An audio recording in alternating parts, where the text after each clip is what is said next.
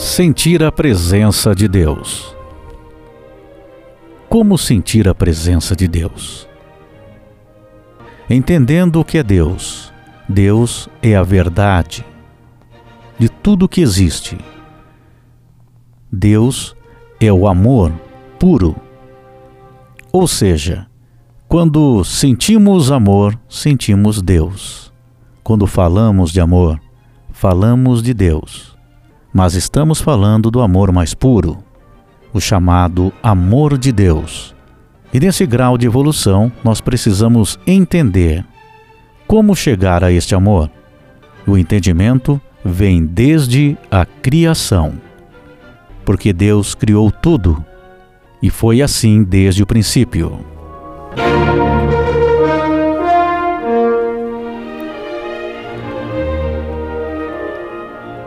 No princípio criou Deus os céus e a terra.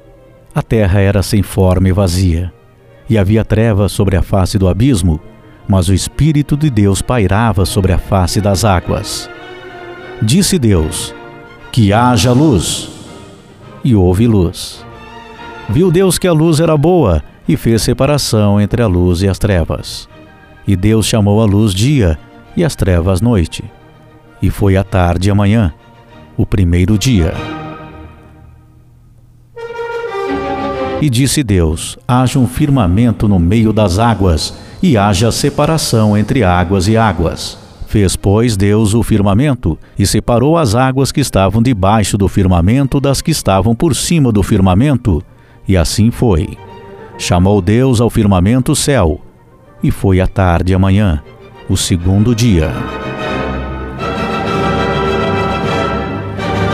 E disse Deus: Ajuntem-se num só lugar as águas que estão debaixo do céu, e apareça o elemento seco. E assim foi. Chamou Deus ao elemento seco terra, e ao ajuntamento das águas mares. E viu Deus que isso era bom. E disse Deus: Produza a terra relva, ervas que deem semente, e árvores frutíferas que, segundo as suas espécies, deem fruto que tem em si a sua semente sobre a terra, e assim foi. A terra, pois, produziu relva, ervas que davam semente segundo as suas espécies, e árvores que davam fruto que tinha em si a sua semente, segundo as suas espécies. E viu Deus que isso era bom. E foi a tarde e a manhã, o terceiro dia. E disse Deus: que haja luminares no firmamento do céu, para fazerem separação entre o dia e a noite, sejam eles para sinais e para estações, e para dias e anos. E sirvam de luminares no firmamento do céu para iluminar a terra. E assim foi. Deus, pois, fez os dois grandes luminares, o luminar maior para governar o dia e o luminar menor para governar a noite. Fez também as estrelas e Deus os colocou no firmamento do céu para iluminar a terra, para governar o dia e a noite, e para fazer separação entre a luz e as trevas. E viu Deus que isso era bom. E foi a tarde e a manhã do quarto dia. E disse Deus: Produzam as águas cardumes de seres viventes, e voem as aves acima da terra no firmamento do céu. Então Deus criou os cetáceos e todos os seres viventes que se arrastavam, os quais as águas produziram abundantemente segundo as suas espécies, e toda ave que voa segundo a sua espécie. E viu Deus que isso era bom. Então Deus os abençoou, dizendo: Frutificai e multiplicai-vos, e enchei as águas dos mares, e multipliquem-se as aves sobre a terra. E foi a tarde e a manhã do quinto dia.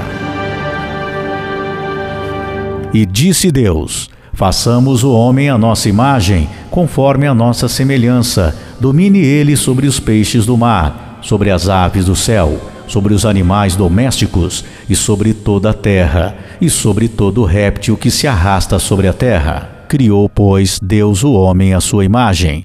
A imagem de Deus o criou. Homem e mulher os criou.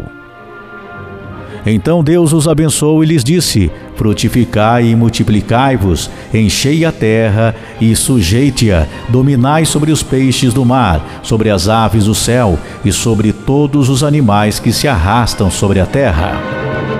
Disse-lhes mais: Eis que vos tenho dado todas as ervas que produzem semente, as quais se acham sobre a face de toda a terra, bem como todas as árvores em que há fruto que dê semente, servosão para mantimento.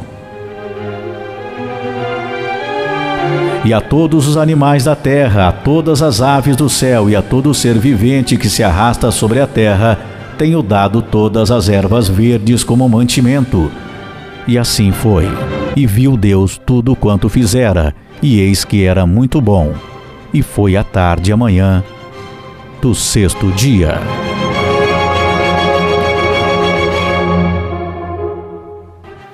Deus, o Criador. Em Gênesis 1, está aqui o início, o princípio da criação, da formação do planeta mas aquilo que eu comentei com vocês no início. Para estarmos sentindo a presença de Deus, basta sentir o amor, o amor de Deus, do Criador. E por isso nós estamos em constante evolução.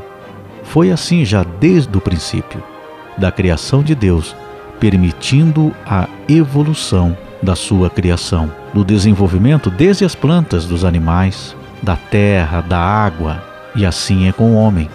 A evolução que nós precisamos ter para alcançar o amor de Deus, o amor mais sublime, o sentimento mais puro, o sentimento que nos eleva para a paz eterna. Por isso se fala em paz eterna, porque quando nós alcançarmos este grau de amor de sentimento, aí sim nós entenderemos o significado real quando se fala buscar a paz eterna ao lado de Deus.